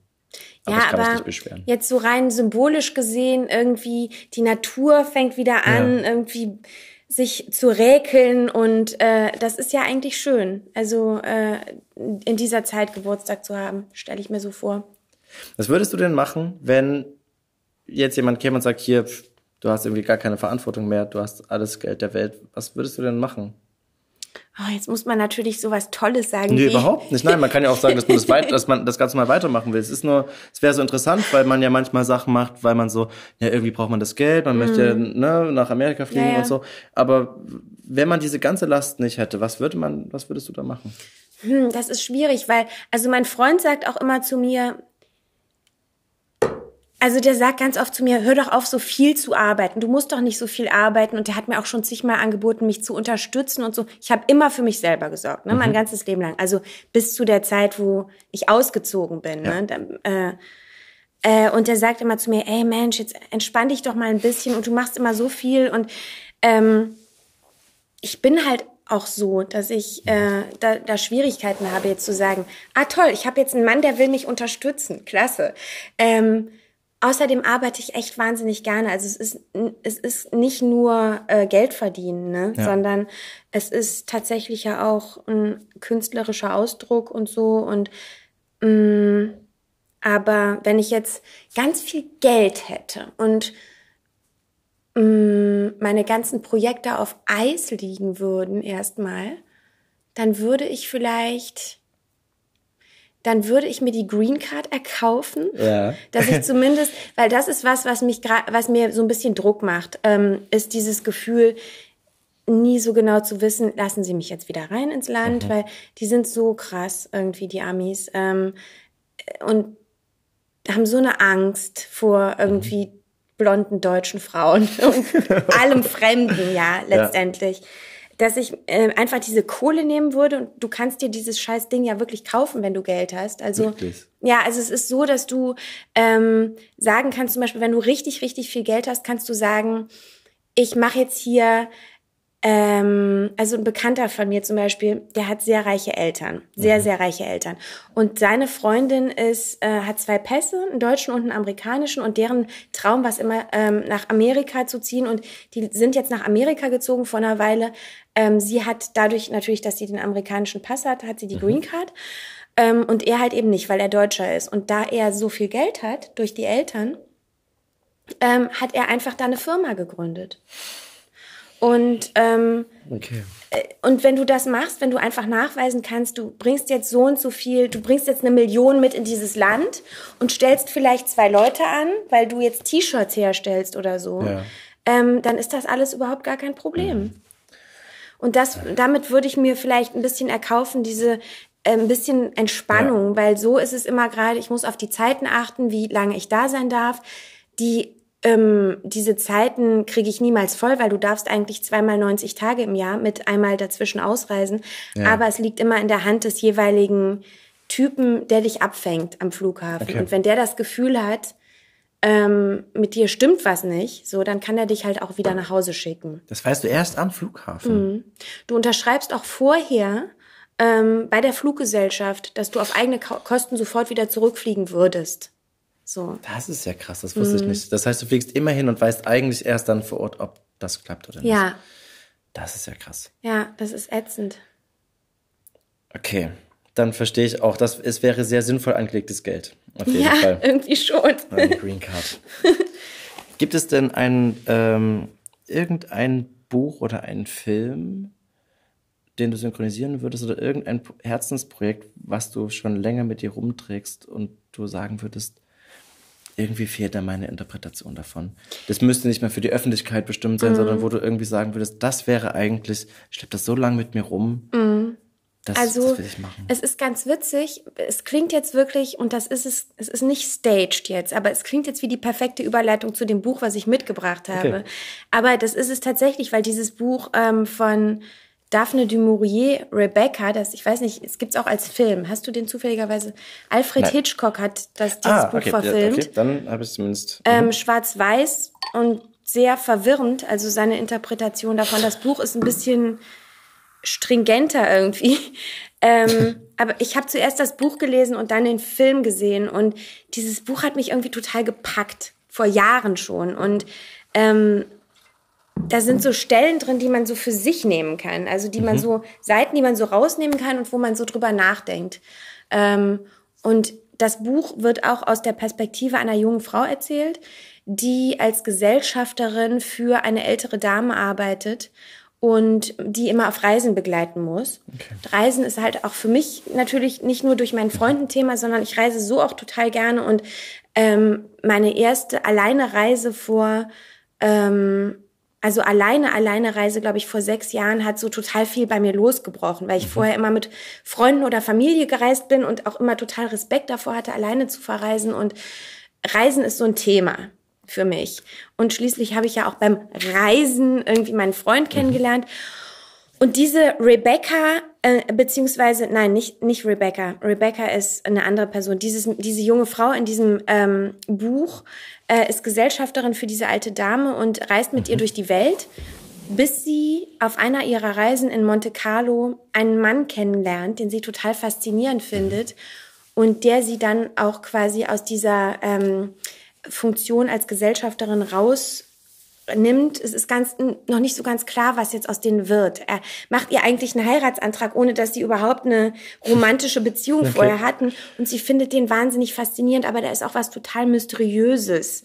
Äh, wabert so um ihn herum. Und ich will gar nicht so viel verraten, weil vielleicht will ja der ein oder andere das Buch lesen, aber ähm, es ist so, dass er sie dann auf sein Anwesen mitnimmt. Mandalay heißt das. Und ähm, sie erfährt dann nach und nach, dass dessen Frau auf eine ganz komische Art und Weise irgendwie umgekommen ist und irgendwas ist merkwürdig und so nach und nach äh, lüftet sich das Geheimnis und sie forscht nach und so und ähm, ja, dieses Buch würde ich, guck mal, es ist relativ dick. Ich weiß gar nicht, ich habe noch gar nicht nachgeforscht, ob das schon mal als Hörbuch. Aber wenn du sagst, die, die Frau ist nicht Rebecca, ist die verschwundene Frau, das ja, ist Rebecca. Alles Genau. klar. Mhm.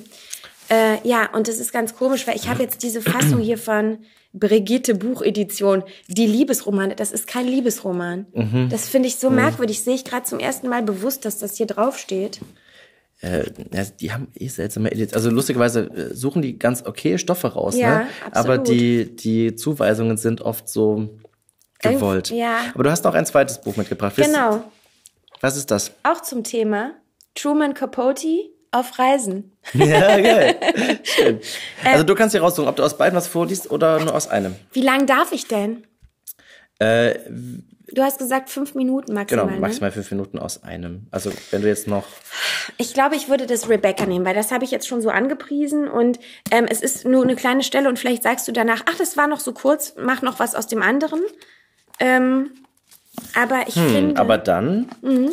Wäre es doch schön, mit Rebecca aufzuhören. ach so, ja, okay, gut. Dann liest doch gern aus dem, äh, aus dem, aus dem was, was vor und ja, dann ich finde diese kleinen. Editionen übrigens auch total schön. die man in die Manteltasche stecken kann Genau. eigentlich, ja. ja, oder wie so ein.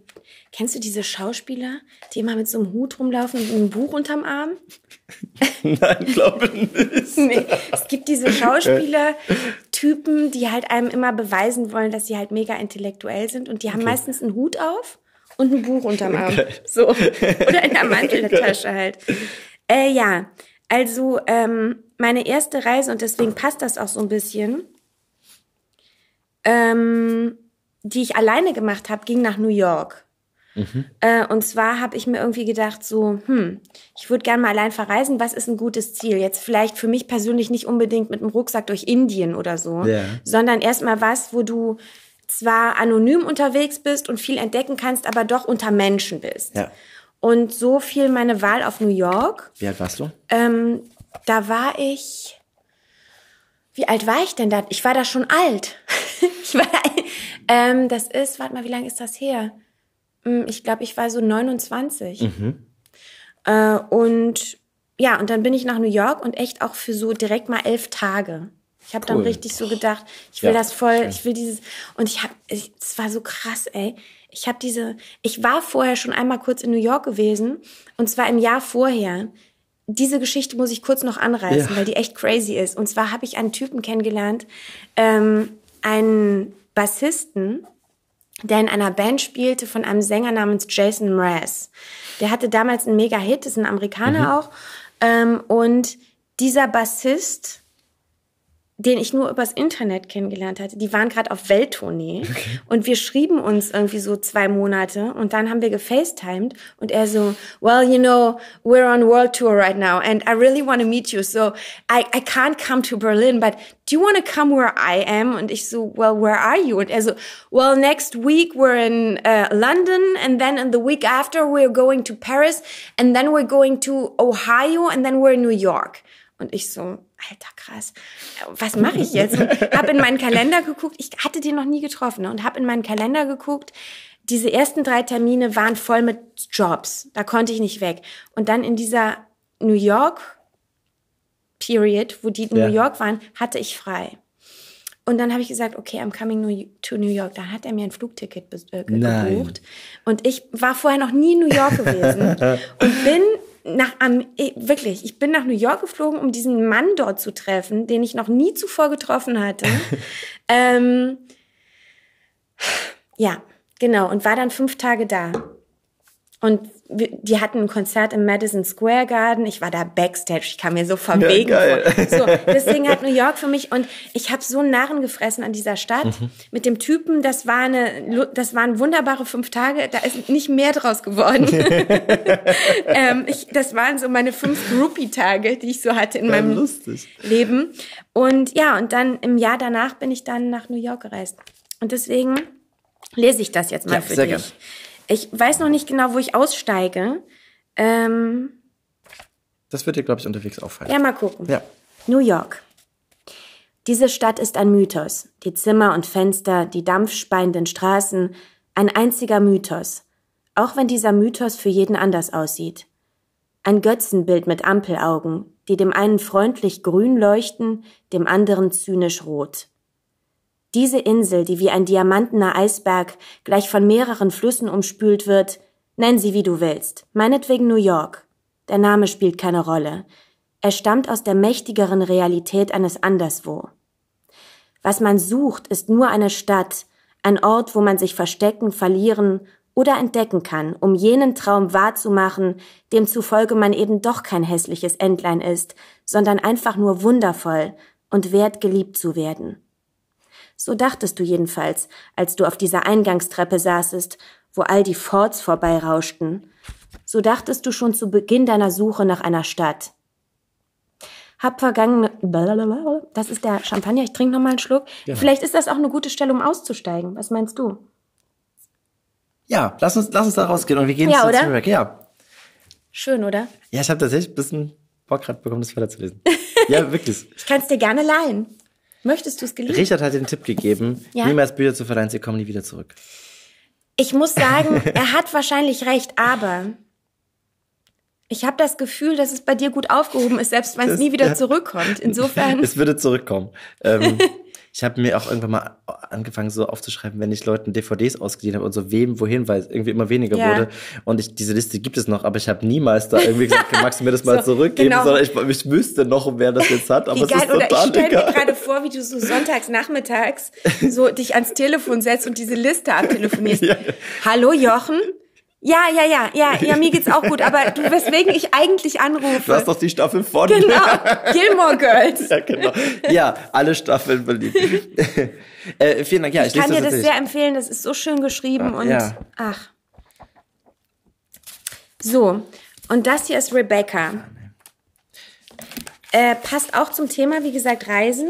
Ich mach mal diese doofe um Drumrum-Hülle ab. Ja. Und es transportiert ein Gefühl, was du vielleicht auch schon öfter mal hattest, wenn du verreist bist, beziehungsweise wenn du abreisen musstest. Packen. Die aufreibende Plackerei, die einer Abreise vorausgeht.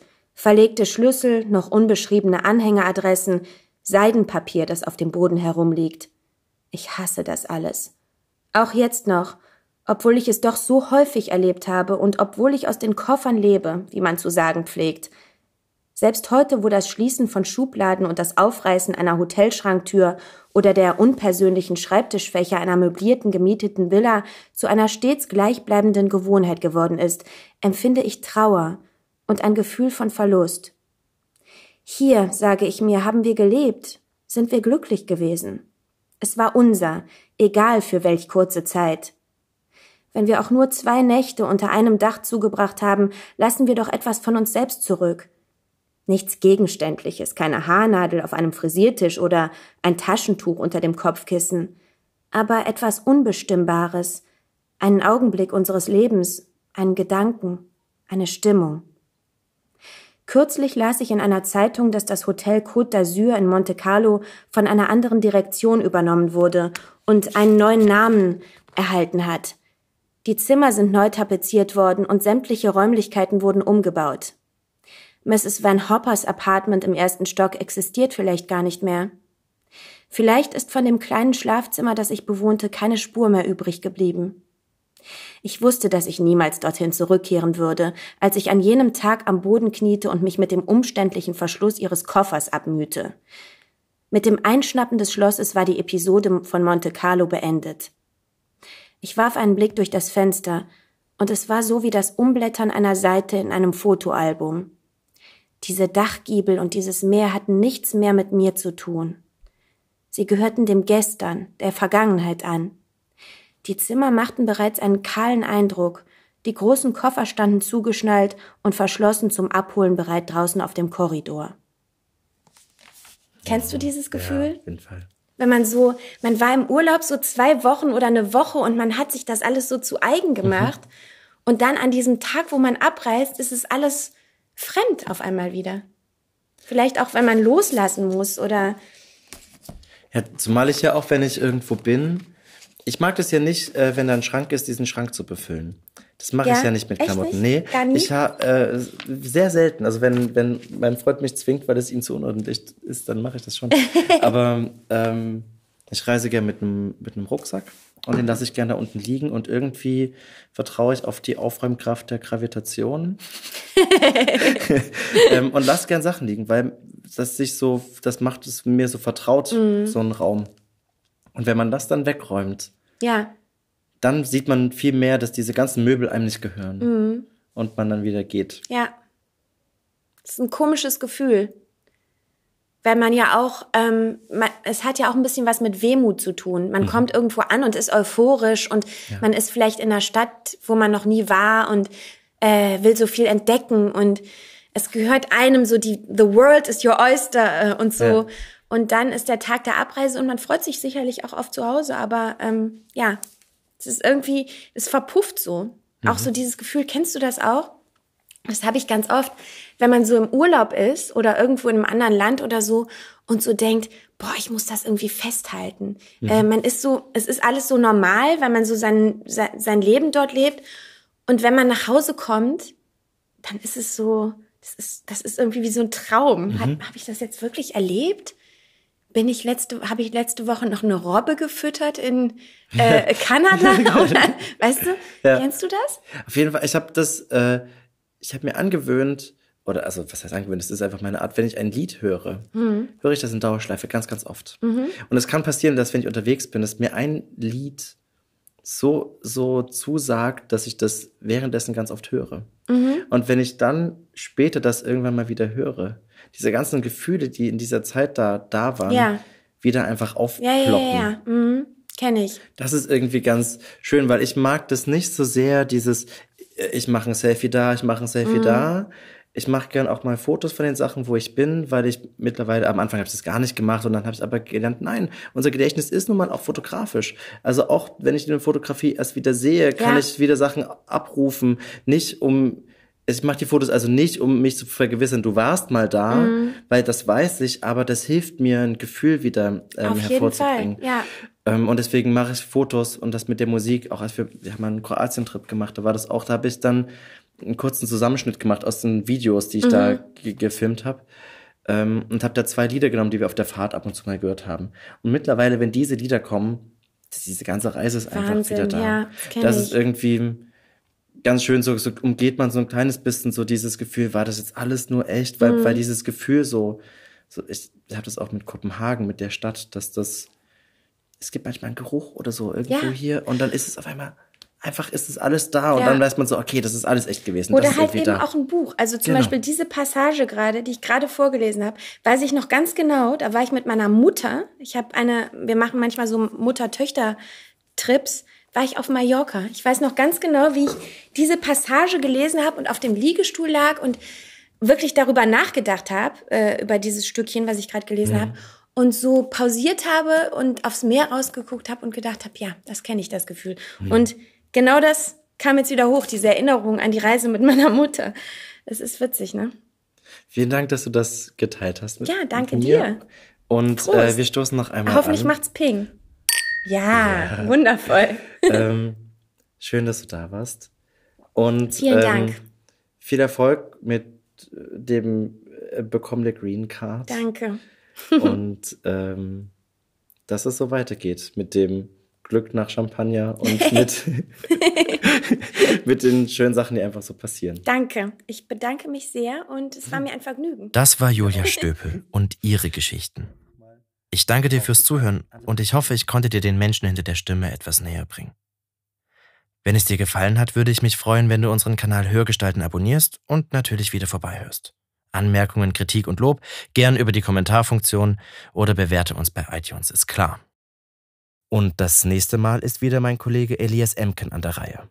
Genau. Bei mir zu Besuch auf dem Hörgestalten Sofa bei Wasser und Brot ist dann Oliver Siebeck. Und der erzählt mir dann unter anderem etwas über James Joyce und sein 100-Buchstaben-Wort für Donner.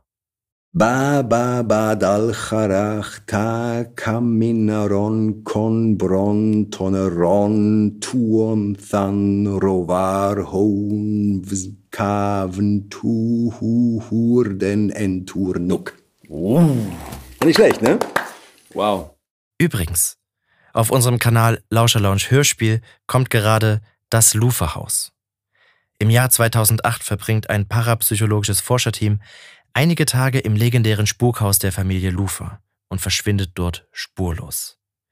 Lediglich die kürzlich aufgefundenen Tonaufnahmen der Expedition liefern ein verstörendes Zeugnis der Geschehnisse. Und auf dem Kanal Lauscher Lounge Hörbuch läuft gerade Shutter Island, der unheimliche Blockbuster, gelesen von Oliver Rohrbeck. Wenn du keine unserer Podcast-Veröffentlichungen verpassen willst, abonniere einfach den Kanal Lauscher Lounge alle Podcasts. Also, ahoi, ciao, tschüss und bis zum nächsten Mal bei Hörgestalten. Shh.